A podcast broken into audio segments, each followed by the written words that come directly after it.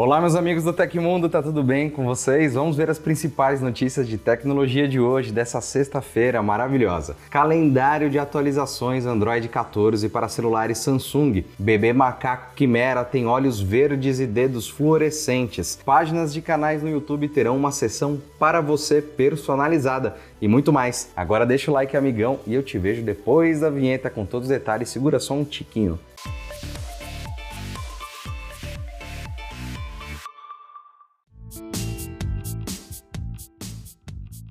A Samsung começou a disponibilizar a versão estável da One UI 6 com Android 14 no dia 31 de outubro. Com isso, se tornando a segunda fabricante a oferecer a versão mais recente do sistema operacional. Inicialmente, apenas os modelos premium foram contemplados, mas a marca liberou uma prévia de outros telefones que serão atualizados. No final de outubro, os modelos da série Galaxy S mais recentes começaram a receber a versão estável do Android 14, porém nem todos os usuários terão acesso de imediato, já que o update segue restrito a alguns mercados selecionados. Acompanhe. Galaxy S23, atualizado na Coreia do Sul, Reino Unido e outros mercados da Europa. Galaxy S23 Plus, Mesma situação, Coreia do Sul, Reino Unido e outros mercados da Europa, e o mesmo acontece com o Galaxy S23 Ultra. A Samsung não informou quando vai fornecer a versão estável da One UI 6 baseada no Android 14 em mais países, incluindo o Brasil, enquanto a versão estável do Android 14 segue restrita aos celulares top de linha mais recentes, alguns modelos premium antigos têm o beta da One UI 6.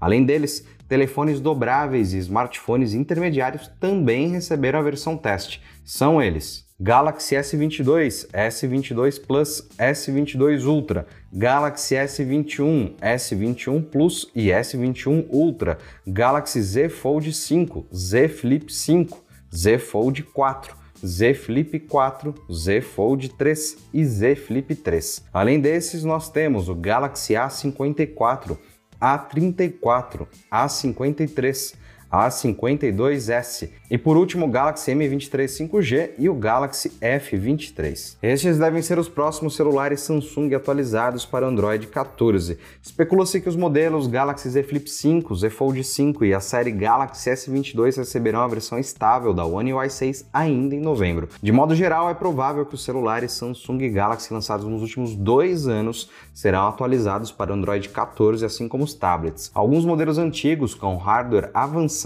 também devem ser contemplados, mas por outro lado, versões como Galaxy S20, Note 20, Z Fold 2, Galaxy Z Flip 5G não receberão a One UI 6, como afirmou a companhia após um vazamento. Você já se pegou tentando acessar um site ou um streaming, por exemplo, mas foi bloqueado pela geolocalização? Isso acontece porque alguns serviços realmente ficam indisponíveis quando você está fora do seu país de residência. Um modo prático e fácil de acessar o conteúdo que está disponível em uma outra localização é com uma VPN, como a da Surfshark um provedor seguro e reconhecido. Com ela, seus dados de navegação são criptografados e você tem mais segurança em redes de Wi-Fi públicas. Você pode ter conexão de alta velocidade e estável. E a Surfshark ainda tem outros serviços como antivírus, detecção e alerta de violação de dados, navegador privado e seguro e muito mais. Se você quiser uma solução completa como essa e ainda aproveitar um desconto de Black Friday, é só acessar o site aí na descrição do vídeo. E falando em Black Friday aqui no Tecmundo, a Black Friday se chama Tech Friday. E se você quiser acompanhar todos os descontos animais, nosso hub de ofertas já está no ar, ele está linkado aqui embaixo. A Anatel informou que identificou e lacrou 112 mil produtos irregulares no centro de distribuição da Multilaser, atual Multi, em Extrema, Minas Gerais, na última quinta-feira. Segundo a Anatel, a ação de fiscalização estimou um valor de 2,3 milhões de reais dos itens. Entre eles, há carregadores de celulares, drones, fones de ouvido, mouses, teclados e caixas de som sem fio. Toda a operação foi realizada pela Superintendência de Fiscalização da Anatel. Ela partiu de uma investigação e trabalho de inteligência do órgão regulador após apurar indícios de irregularidades na multi. Para os consumidores, a entidade apontou que é preciso verificar a presença do selo de homologação nos aparelhos, pois é a partir dele que é comprovada a aprovação do órgão regulador nos requisitos mínimos exigidos. Algumas dessas exigências incluem a segurança elétrica e o nível máximo de emissões de radiofrequência, por exemplo. Vale lembrar que mesmo os produtos regularizados ainda podem oferecer problemas para os usuários. Um exemplo disso é o caso de denúncias de radiação a partir do iPhone 12 no Brasil. A Anatel está investigando que o smartphone da Apple poderia exceder os níveis de ondas eletromagnéticos permitidos. Como resultado, isso pode trazer um contato perigoso de radiação para o dono do dispositivo móvel. A Samsung apresentou uma nova versão do smartphone Galaxy S23 para o mercado brasileiro. A novidade do modelo é o armazenamento interno de 512 GB para guardar apps, fotos, documentos e mais arquivos no aparelho sem precisar se preocupar com memória cheia. Fora o armazenamento ampliado, que antes só era possível comprá-lo nas versões de 128 e 256 GB, o novo Galaxy S23 é igual às versões anteriores. Em janeiro de 2024, a Samsung já deve apresentar a linha S24. Além disso, o consumidor brasileiro brasileiro já pode optar também pela versão Fun Edition do 23, lançada em outubro sob preços um pouco mais acessíveis. E o Galaxy S23 FE é comercializado nas cores preto, verde e creme, as mesmas disponíveis anteriormente para o mesmo modelo.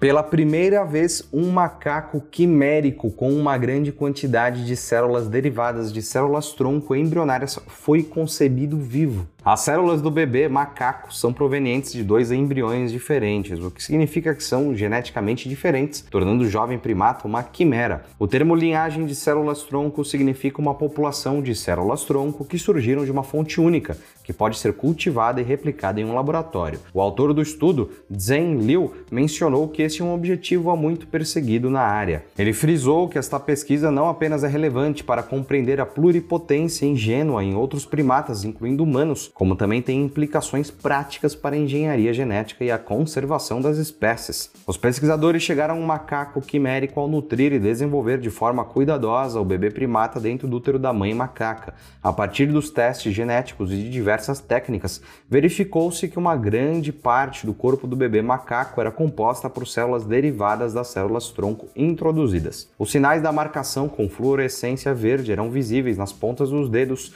e nos olhos do filhote de macaco macaco de três dias. Explorando vários órgãos do macaco vivo, os pesquisadores observaram que eles continham entre 21 e 92% de células originadas das células tronco injetadas. O coautor do estudo, Miguel Esteban, enfatizou que essa descoberta aumenta a nossa compreensão de como essas células tronco operam em macacos e seu potencial de desenvolvimento em primatas, incluindo humanos.